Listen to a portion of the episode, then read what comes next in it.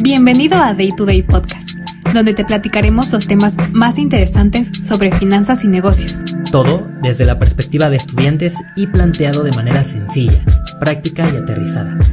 Yo soy Joanca Galicia. Y yo, Alejandro Rangel. Y juntos te estaremos acompañando en tu camino rumbo al crecimiento profesional. Quédate con nosotros que ya comienza Day to Day Podcast. Hola, ¿qué tal amigos? Sean bienvenidos a un nuevo episodio de Day to Day, Finanzas y Negocios. Como siempre, me acompaña mi compañero Alejandro Rangel. ¿Cómo estás, Alex? Hola, Joanca. Muy bien, muy contento para platicar en este episodio número 51 sobre los acontecimientos más importantes en finanzas y negocios. ¿De qué vamos a platicar, Joanca, el día de hoy? Exacto, hablar de los acontecimientos más importantes de la semana y este, en esta ocasión nos tocó hablar de Evergrande. Pero antes de comenzar, me gustaría que nos dieras un poquito de contexto, saber en dónde estamos parados. Claro que sí, vamos a platicar un poquito de Evergrande y todas estas noticias que probablemente escucharon en televisión, en radio, en internet, y es que hay una crisis, se viene una posible crisis, y para comprender toda esta crisis vamos a comprender primero qué es Evergrande. Evergrande es la segunda mayor constructora de vivienda de China, fue fundada en 1996 y según Forbes es el multimillonario número 10 de China. También tiene 1.300 proyectos en 280 ciudades en China. Y este dato les va a sorprender y es ahí en donde vamos a comprender la magnitud de este problema. Tiene a más de 200.000 empleados y genera casi 3.8 millones de empleos indirectos. Ha vendido más de 12 millones de viviendas y ocupa el puesto 43 en la revista Fortune de las 500, 500 perdón, empresas del mundo. Y es dueño del equipo de fútbol Waguansu Evergrande Fútbol Club que compite en la Liga de China. Entonces, pues está metido en el negocio inmobiliario, en el negocio de las constructoras y prácticamente es a eso a lo que se dedica la empresa Evergrande. Wow, creo que pese a que es una noticia bastante sonada, muchas personas no entenderán qué, qué es lo que está pasando con esta empresa y más por la magnitud que ahora nos describiste. Pero hace algunos días, eh, pues a mediados de septiembre, la empresa advirtió que no era capaz de cumplir su deuda, que nada más y nada menos es de la módica cantidad de 300 mil millones de dólares en pasivos, equivalente al 2% del PIB de China es decir, que tiene probabilidades de declararse en quiebra en los próximos días. Han sido una serie de eventos lo que la ha traído hasta aquí, pero no sé, amigo, necesito saber tu opinión. Sin duda es algo que está sacudiendo a los mercados internacionales. Esto trae malos recuerdos de lo que sucedió hace algunos años en Estados Unidos cuando eh, precisamente el gobierno de Estados Unidos en 2008 dejó caer el banco de inversiones de Lehman Brothers. Este caso dio inicio a 13 años a lo que se le conoce como la gran crisis financiera. Entonces, precisamente por eso estamos escuchando tantas noticias de Evergrande que una posible crisis financiera. ¿Por qué? Porque pues existe la posibilidad de que más de 200 mil personas que tienen empleos fijos en Evergrande lo pierdan y aparte las 3.8 millones de personas que tienen empleos indirectos. Entonces, eso sería sin duda un duro golpe a la economía china. Que ojo, amiga, es China. Prácticamente China puede tener la peor recesión y la peor depresión y la peor crisis financiera de su historia y al año puede reponerse sin ningún problema.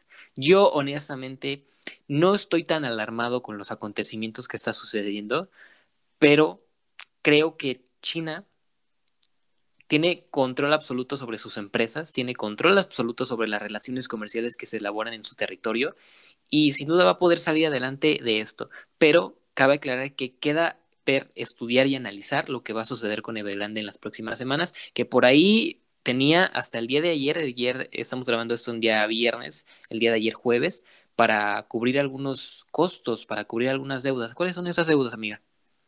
Bueno, me toca hablarles acerca de cómo estaba conformada su deuda, que es principalmente mediante bonos. Los bonos son un instrumento de inversión donde las empresas solicitan prestado a inversionistas cierta cantidad de dinero a cambio de un premio a determinado plazo.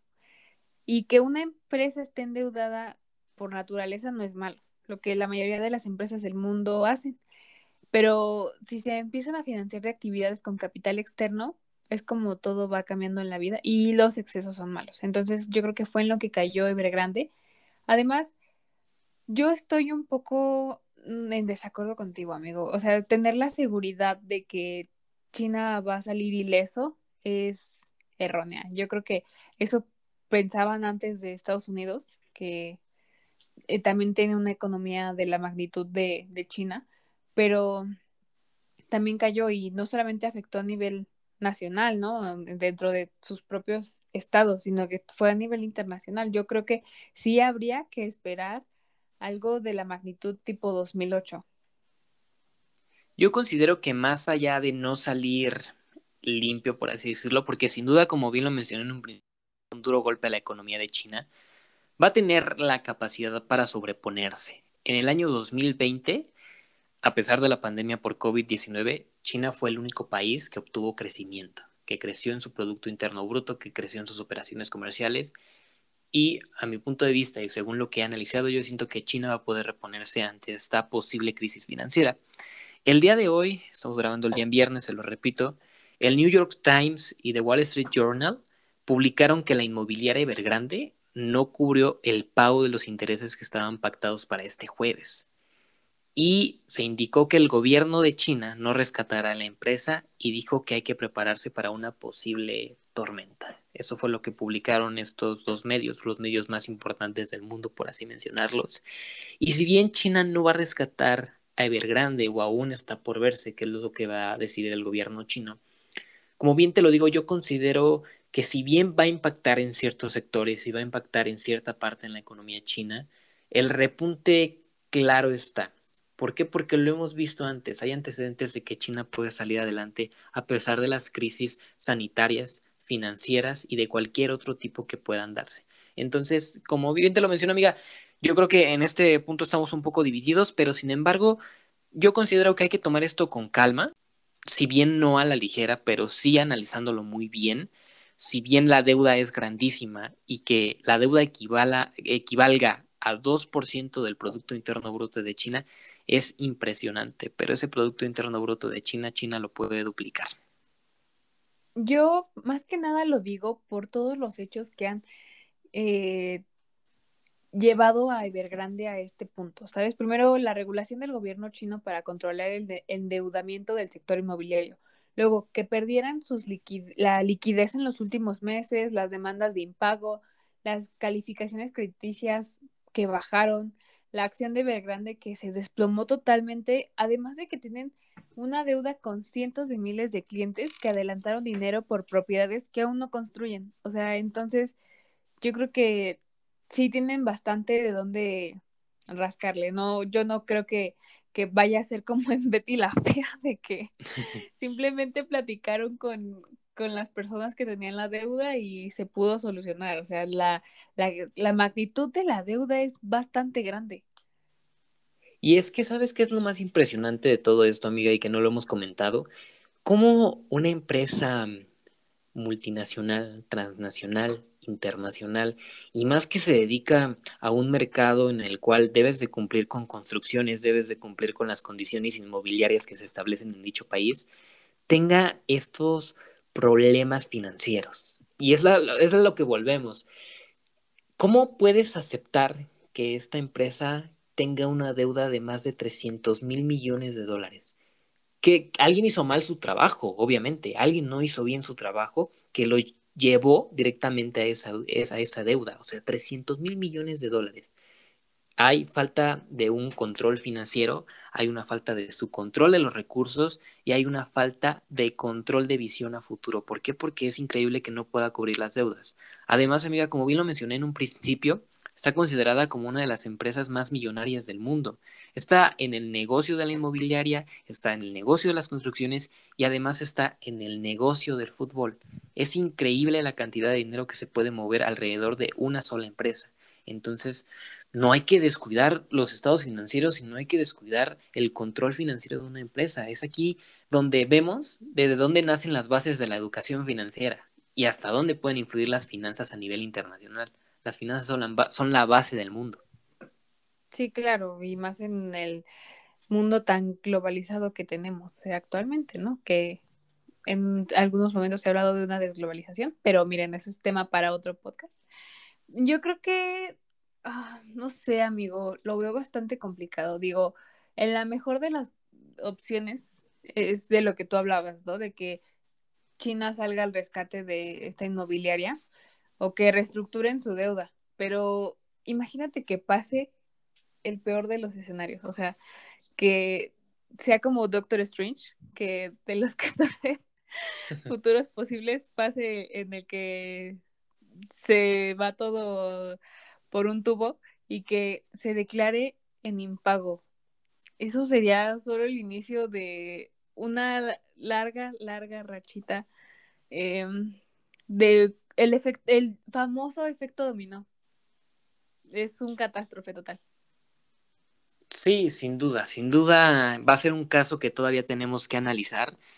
La desarrolladora inmobiliaria aún tiene un lapso de 30 días para pagar estos eh, estas deudas, estos bonos que vencieron el día de ayer, aún están todavía algunos por vencer. Y es que, como te digo, es impresionante lo que puede generar la caída de una empresa. El lunes, tan solo el lunes, la acción de Evergrande cerró con una caída del 10.2%. 10.2% para una empresa que genera cientos de miles de millones de dólares.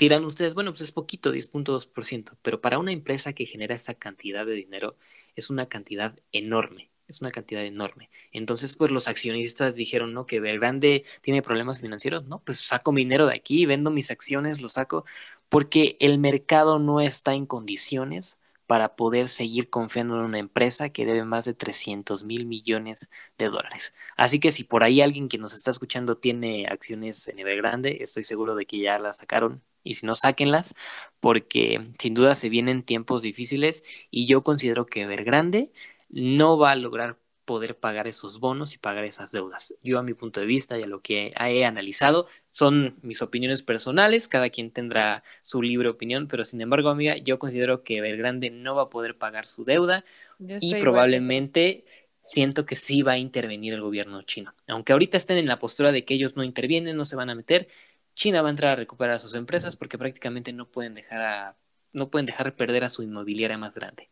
Así que China va a meter las manos, yo con eso concluyo este episodio, China va a meter las manos, China está encaminada a ser la potencia económica número uno del mundo y esa postura, al menos a mí, no me la cambian, amiga.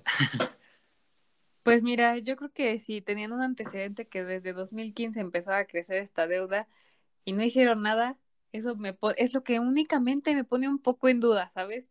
Pero yo creo que igual cerraría con lo mismo. Yo no creo que China lo deje caer, más por todo lo que ha construido, más el crecimiento que tuvo en pleno 2020. Yo creo que esperan más de, del país. Todos esperamos más del país. Y mira, pongo chonguitos para que no vaya a pasar el, el, el peor de los escenarios que nos hemos planteado. Porque el efecto dominó me, me aterra demasiado. Digo, yo en 2008 era muy pequeña, pero yo me acuerdo que los chetos subieron como locos. Es, que es China, es, China, amiga. China tiene la capacidad de destruir el mundo y reconstruirlo en un año. Lo vimos con la pandemia. De verdad es que yo, como lo vuelvo a repetir, China va a intervenir tarde que temprano, más adelante, quizá en algún episodio, lo estaremos platicando de que China entró a a salvar a Evergrande y lo escucharon aquí primero, ¿eh? Lo están escuchando aquí primero que probablemente y yo espero que China va a entrar a rescatar a Evergrande y esto se va a controlar, esto no creo que vaya a traspasar fronteras. Claro, lo ha traspasado en los mercados y en las bolsas internacionales, sin embargo, siento que ese problema se va a solucionar en los próximos meses. Esperemos que sí, que así sea, amigo. Entonces, pues seguiremos pendientes. También ustedes pueden seguir pendientes en eh, noticiero. Yo creo que esta noticia ha llevado, a, ha llegado a muchos medios de comunicación y a mí me gustaría cerrar con que quien no conoce su historia está condenado a repetirla. Entonces, pendientes. Sin duda hay que estar al pendientes. Aquí en Day to Day les vamos a estar informando conforme avancen, avancen los podcasts. Vamos a estar tocando pequeños fragmentos de lo que qué ha pasado con Evergrande. Le vamos a dar un poquito de seguimiento. Y pues, amiga, creo que ha sido todo por el episodio del día de hoy. En verdad fue un verdadero placer compartir opiniones contigo, platicar un poquito, debatir un poquito sobre este tema y hay que analizarlo. En verdad, un gusto poder platicar contigo el día de hoy y espero que a los demás que los están escuchando les haya gustado mucho. Nos pueden seguir en Instagram, en Facebook, nos encuentran como Day to Day y también si gustan nos pueden dejar algún comentario. Amiga, un gusto, nos escuchamos en el próximo episodio. Igualmente, amigo, un gusto y los esperamos en el próximo episodio. Bye. Bye.